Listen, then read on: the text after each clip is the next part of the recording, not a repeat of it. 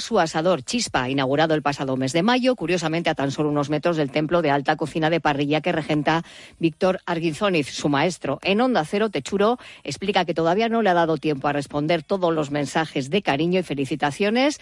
Hoy, tras dar el servicio con normalidad, lo va a festejar. Todavía no he contestado casi a nadie, no, no me daba tiempo. eh, ahora que como tengo que dar servicio mediodía, bueno, compartiremos clientes que van a venir hoy y después de limpiar toda la cocina, pues celebraremos con mi equipo. Historia a todos los que han conseguido esa estrella Michelin o la han mantenido. Gorka Citores se encarga ya del deporte en Radio Estadio y la información volverá a las 7 y 20 en la Brújula. Racha León. En Onda Cero, Radio Estadio Euskadi, con Gorka Acitores.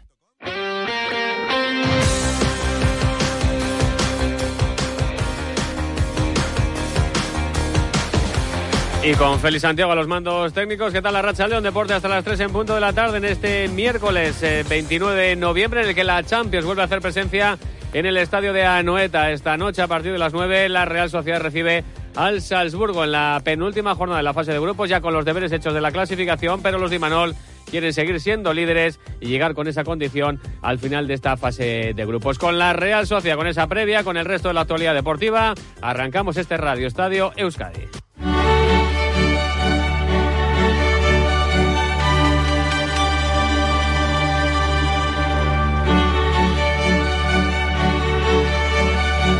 Es que volverá a sonar esta noche la música de la Champions en el estadio de Anoeta para que la Real Sociedad reciba una jornada más, ya es la quinta de esta fase de grupos al Salzburgo. Íñigo Taberna, ¿qué tal la Racha León? Hola, ¿qué tal Gorka? Muy buenas Racha León. Una Real que va a buscar, y son palabras mayores, su cuarta victoria consecutiva en la máxima competición de clubes de Europea. Sí, hay que recordar que el conjunto blanqueazul se impuso en sus dos enfrentamientos al Benfica y que derrotó al Salzburgo en el partido jugado en Austria y que en la primera jornada empató en casa ante el Inter. Por eso, la Real es líder de su grupo, del D, con 10 puntos, empatado con el equipo italiano. Y como bien has dicho en la presentación, ya está clasificada la Real para los octavos de final. Ahora el reto es terminar pues eh, en primera posición esta fase de grupos y tener, entre comillas, un emparejamiento más factible en esa ronda de octavos. Además, en caso de quedar primera del grupo la Real, la vuelta a octavos se jugaría en Anoeta. Lo puramente deportivo, Imanol ha convocado a 24 jugadores. Destacar el regreso a la lista de Andrés Silva, recuperado de su última lesión muscular que se produjo hace más de un mes. La única baja por lesión es la de Carlos Fernández, que se recupera de un esguince de rodilla. La duda es si Manol va a dar descanso a algún titular habitual o va a poner en liza su mejor once. La principal duda radica en la presencia o no de Merino, que si ve tarjeta amarilla esta noche no podrá jugar en la última jornada de la fase de grupos ante el Inter de Milán. Se le preguntaba a Imanol, por tanto, ¿qué es lo que se juega a la Real en el partido esta noche? Es que es muy sencillo. Ganar, ganar y ganar. Ganar, ganar y ganar. Que es lo que nos ha traído aquí. Y si no, no estaría yo aquí. Entonces, eh, lo tenemos muy claro y juegue el que juegue. Eh, esté enfrente, el equipo que esté enfrente. Ganar, ganar y ganar. Si podemos hacerlo jugando bien, perfecto. Y si no, ganar. Ese, por tanto, Gorka, ese es el reto para el partido de esta noche, volver a ganar en la Champions, como decías, la cuarta victoria consecutiva. Un Imanol que se muestra muy satisfecho, no solo del nivel de competitividad del equipo en la Champions, sino en todas las competiciones. Es que no es solo en Champions, y para mí no, es que lo que eh, estoy repitiendo todo, todo el rato eh, es que a mí que sea Champions eh, me da lo mismo. Es verdad que la, que la entidad de los equipos es mayor, pero yo de lo que estoy contento es de cómo está compitiendo el equipo durante toda la temporada.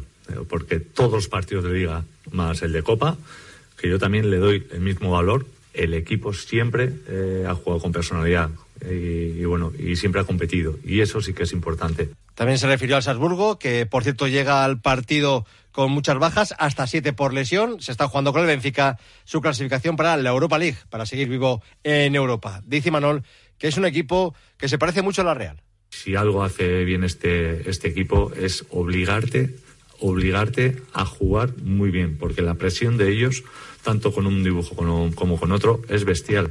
Y además lo hacen, da igual si juegan en casa, juegan fuera. A ese nivel es muy parecido a nosotros. Eh, lo tienen muy claro, juegan con, muchísima, muchísima personalidad y mañana, una vez más, nos van a obligar a, a, estar muy, pero que muy bien a nivel ofensivo, a tirar de calidad, a elegir bien los momentos eh, y los hombres libres o los espacios que puedan dejar, porque si no, es un equipo que aprieta muy bien y tras robo te hace mucho daño.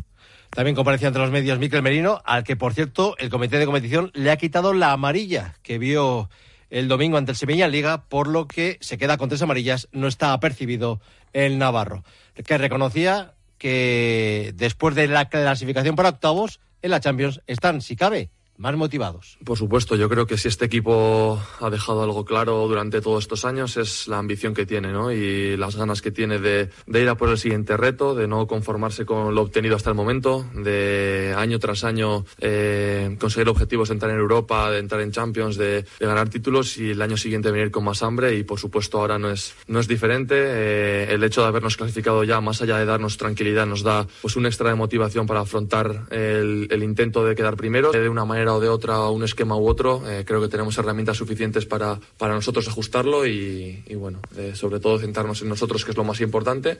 A nivel personal, Miquel Merino termina contrato con la Real en 2025. Hace ya meses que tanto el entorno del jugador como el club están hablando de esa posible renovación, pero como comparecía ayer y no es habitual que lo haga, pues se le preguntó acerca de cómo va ese proceso de renovación o si hay algo al respecto. Bueno, estoy, como ya os he dicho algunas otras veces que me habéis preguntado por lo mismo, muy tranquilo al respecto. Creo que estamos en un momento de la temporada clave en el que lo más importante, sin duda alguna, es el, equipo y, el grupo y, esta Champions y, este mes que es, vital para, los intereses del club y del, equipo. Y, si te soy sincero, lo único en lo que quiero centrarme ahora mismo es en eso, ¿no?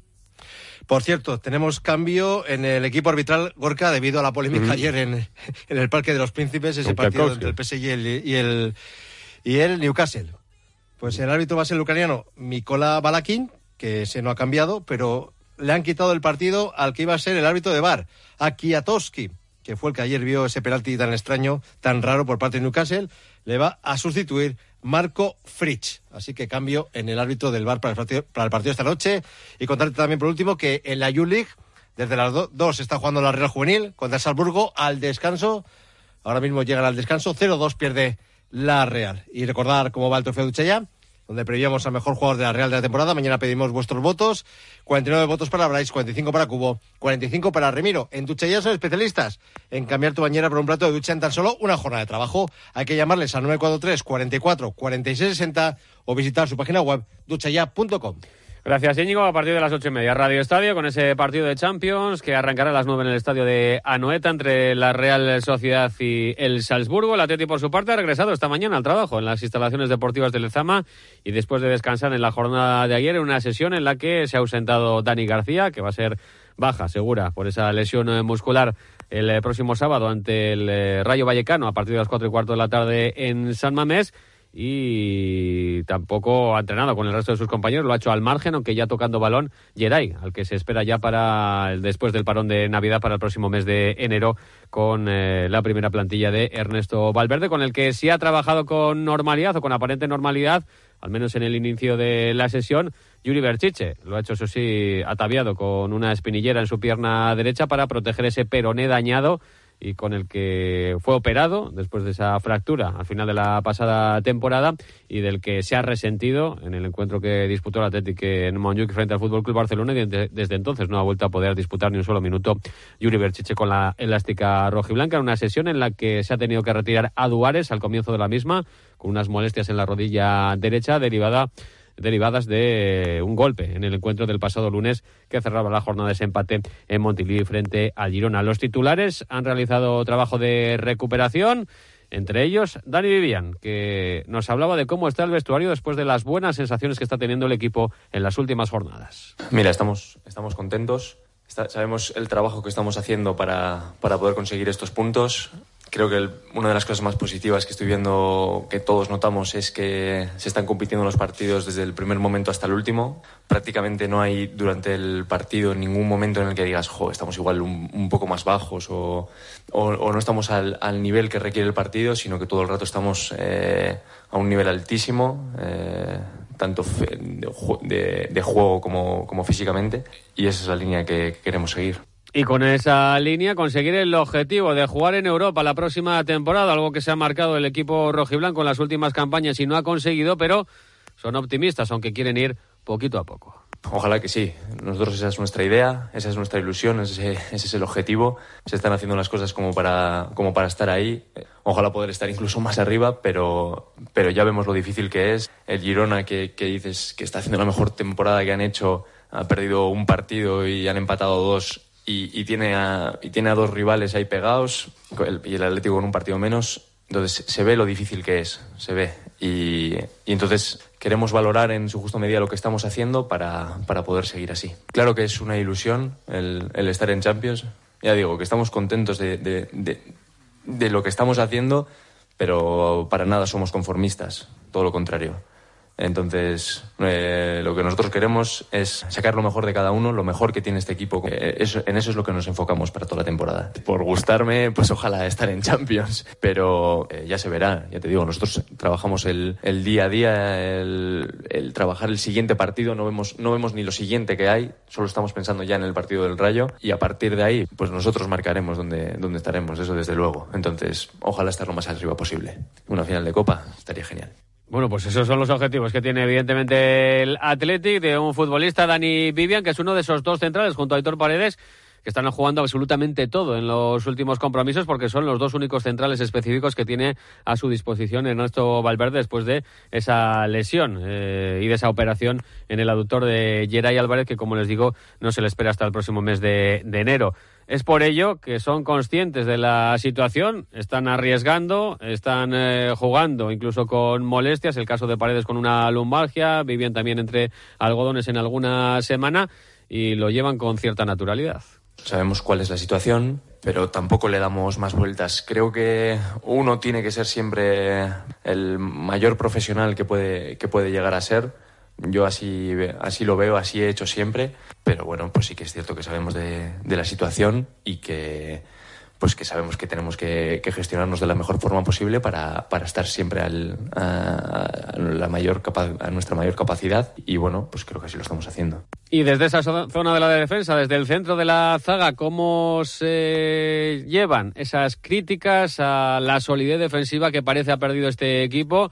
Le hace los últimos partidos en casa ante Valencia y Celta, donde se encajaron cinco goles entre los dos encuentros? Pues mira, soy un poco de, estar, pues entender, entender todos los comentarios, todos podemos tener una opinión de lo que sucede, pero con, con naturalidad, bueno, pues eh, sí que, por ejemplo, antes del, parón sí que nos hicieron, eh, el Celta nos hizo demasiadas ocasiones, demasiados goles, pero creo que bueno, al margen de, de, algo, de, algún partido en el que igual no hemos estado, pues igual del todo eh, acertados o que no hemos tenido esa seguridad que creo que, que, siempre, que siempre mostramos, la línea general creo que ha sido muy buena, de muchísimo trabajo. Nosotros tenemos una idea de juego que sabemos a lo que, a, que lo, a lo que nos exponemos, pero dentro de eso todo el mundo, no solo a, a la línea defensiva comprometida, sabiendo lo que, sabiendo lo que toca hacer y haciéndolo en cada momento.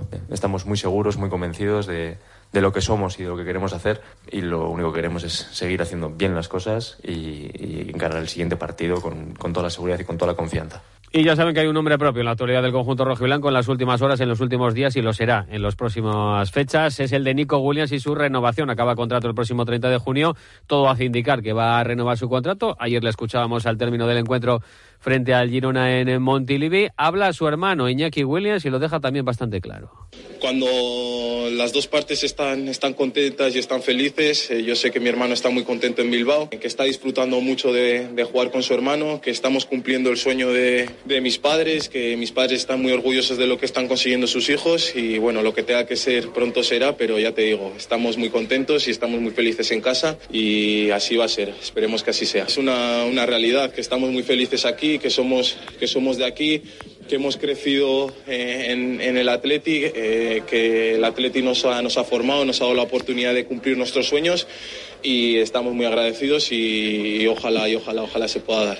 Bueno, pues parece todo encaminado, ¿no? Esa renovación de Nico Williams, queda por saber las condiciones eh, de esa renovación que lo sabremos, insisto, en próximas fechas. Por su parte, el Deportivo a la vez está entrenando en estos momentos desde las 2 de la tarde, preparando el encuentro que va a jugar precisamente el domingo a esa misma hora, a las 2 de la tarde en Sonmosi frente al Mallorca. Otro encuentro donde los vitorianos pueden seguir marcando esa distancia respecto a los puestos de descenso y ese objetivo que tienen, evidentemente, que nosotros, que el de mantener la categoría antes del final de año. Esos partidos ante Mallorca y Las Palmas pueden ser eh, dos buenos eh, piedras de toque para que el equipo de Luis García Plaza siga aumentando esa distancia con los puestos de descenso. De cara al partido de Sormón no se esperan demasiados cambios en el 11, teniendo en cuenta el buen rendimiento que están dando los eh, habituales titulares y la principal duda radica en la banda derecha donde el pasado domingo jugó de que rindió un gran nivel y marcando además el segundo gol, aunque Alex Sola también puede tener sus opciones. Mañana nueva sesión de trabajo también a partir de las 2 de la tarde. Y cerramos la información del fútbol hablando de segunda división y en este caso de cuentas de la Sociedad Deportiva Ibar que celebró Íñigo su Asamblea General de Accionistas donde se aprobaron las cuentas del club con una gran y amplia mayoría. Una junta gorca que duró más de cuatro horas y en la que tomaron parte 16.566 acciones, lo que supone un 35,85% del capital social.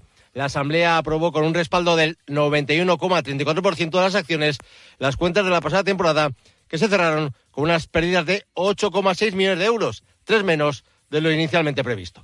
Con un porcentaje similar de votos a favor, se aprobó el presupuesto de la temporada en curso, que es de 11,6 millones de euros y con unas pérdidas contempladas de 11,7 millones. El consejero armero, Yolanda Ulacia, valoraba así la situación económica del club. Tenemos la ventaja del, trabajo realizado en los últimos años de que eh, con esa, digamos, situación de partida somos capaces de soportar esas pérdidas, de absorberlas dentro de nuestro patrimonio que habíamos generado los años anteriores y que en caso de que volvamos revertir esa situación, pero en caso de que no consigamos volver a primera división, pues ir estabilizando esa situación, buscando el equilibrio sin poner en ningún caso la estabilidad del club en duda. Por otro lado, el Consejo también informó que actualmente el club cuenta con 6.200 socios, lo que supone que uno de cada siete habitantes de Ibar es abonado del conjunto armero. Unos días de esquí en Aragón te llenan de energía para todo el año. La emoción de volver a esquiar la belleza de vivir la naturaleza. El placer de descansar entre amigos. Hay miles de razones para venir a Aragón. ¿Cuál es la tuya? Aragón, por miles de emociones. Turismo de Aragón. Gobierno de Aragón. Sintonía de baloncesto porque tenemos partidos para nuestros representantes, comenzando por la Eurocup femenina. Hoy turno a las 6 de la tarde para Lointe Guernica, que juega en tierras polacas frente al Sosnowiec. Las eh, vizcaínas están ya clasificadas para la siguiente fase de la competición europea, pero quieren buscar hoy un triunfo que les deje en mejores condiciones de cara al próximo cruce, como reconoce su entrenador Lucas Fernández con las ganas de hacer un partido completo, de, mejorar en nuestra continuidad ofensiva y defensiva, eh, de ser más regulares en los dos lados de la pista, con la idea y el foco muy claro de concentrarnos en aquello que, está en nuestra mano, ¿no? Tratar de controlar las pérdidas, dominar el rebote y que bueno, pues trataremos de, sumar una victoria más y buscar con ello la mejor posición que nos permita tener eh, la mejor opción en la próxima ronda de Eurocup. También hoy turno para Guipúzcoa Basket, en este caso en la Liga Leboro, esta noche a las nueve menos cuarto en cancha del Valladolid. El técnico del GBC, Miquel Odriozola, tiene muy claro que Valladolid se va a encontrar esta noche. De Valladolid espero que, ellos pongan un nivel físico altísimo, que intenten sacarnos de la pista, que intenten controlarles el rebote como sea, ¿no? Y que, que sean capaces de, dar eso. Cualquiera que escucha a Paco eh, sabe, sabe lo que quiere allí, sabe que quiere ese equipo súper competitivo, peleón, que en defensa seas muy aguerrido y luego en ataque saben perfectamente dónde lleva el balón y quién, quién es el que les genera. Es un equipo muy difícil de, superar y sobre todo con las cosas muy claras y tenemos que tener un nivel físico y de concentración muy alto para, para saber en qué partido estamos. Y el Vasconia viaja mañana a Valencia, donde el viernes se miden a las ocho y media en la foteta al conjunto Taroña, en principio con la única baja que no lo va a ser porque Roba Popoulos ya está entrenando con el equipo y puede volver a esa convocatoria. Ambos equipos llegan a la cita con cinco victorias, pero con trayectorias muy diferentes. Ascendente, la del Vasconia de Dusko Ivanovic, cuyo jugador, Matt Costello, habla de lo que les ha dado el nuevo técnico. Um, some of the key changes Creo que para nosotros una de las claves que han cambiado es que somos un equipo más estructurado, tanto en defensa como en ataque. Es complicado para algunos jugadores, ya conocéis a Dusko, es un técnico difícil para el que jugar, tiene su estilo propio. Eh, pero cuando entiendes los beneficios de lo que él intenta hacer, creo que puedes tener libertad dentro de su sistema y los chicos lo están descubriendo.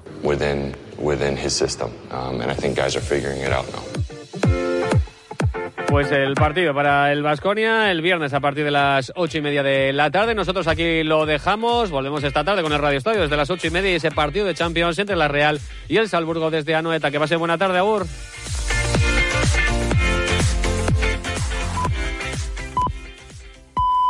Son las 3 de la tarde y las 2 en Canarias.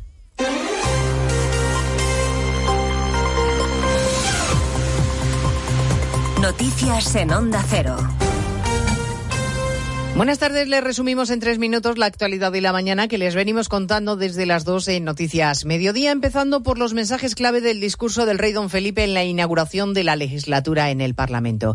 La responsabilidad que tenemos de dejar a la generación que nos suceda una España unida, sólida y sin divisiones, y el llamamiento a honrar y a respetar el pacto constitucional del 78 y la Carta Magna plenamente vigente. Reivindicar el profundo significado de aquel pacto entre los españoles que está en el origen de nuestra democracia, no es en absoluto mirar atrás con nostalgia. Sí es, en cambio, una orgullosa y consciente reafirmación de nuestras mejores capacidades como país y del mejor logro que ordena en nuestros días la vida de la sociedad española, la Constitución. Ha sido la presidenta de la Cámara, Francina Armengol, quien ha inaugurado la sesión con un discurso en el que no ha hecho mención alguna a los grupos que hoy han boicoteado al rey con su ausencia. Y sí, en cambio, ha defendido la legitimidad de la mayoría parlamentaria conseguida por Sánchez frente al ruido, ha dicho, y la crispación. Las palabras de Armengol no han merecido el aplauso de los diputados de Vox ni del Partido Popular porque, según Feijó, no ha estado a la altura. Y simplemente se comporta como una diputada de un partido no merece el aplauso. Hemos estado respetuosos, pero aplaudir esta provocación nos parece absolutamente inadecuado. Insisto, es el peor discurso de un presidente del Congreso que yo he escuchado en mi vida. El sábado va a tener lugar el primer encuentro del PSOE con Junts en Ginebra, pero seguimos sin conocer quién o quiénes serán los verificadores. Le han preguntado al respecto al número 3 del Partido Socialista, a Santos Cerdán, que será el que encabece la delegación socialista y se ha mostrado bastante esquivo y bastante molesto. Pues hemos colgado las agendas y habrá una reunión, evidentemente. Es una reunión de trabajo. ¿Y quién va a ser el verificador? Es una reunión de trabajo, nada más. Por Pero favor. se va a elegir el Anunciamos cuando hicimos el acuerdo que iba a haber reuniones de este tipo. No es la primera ni va a ser la última. Por lo tanto, no hay que darle más importancia a una reunión de trabajo.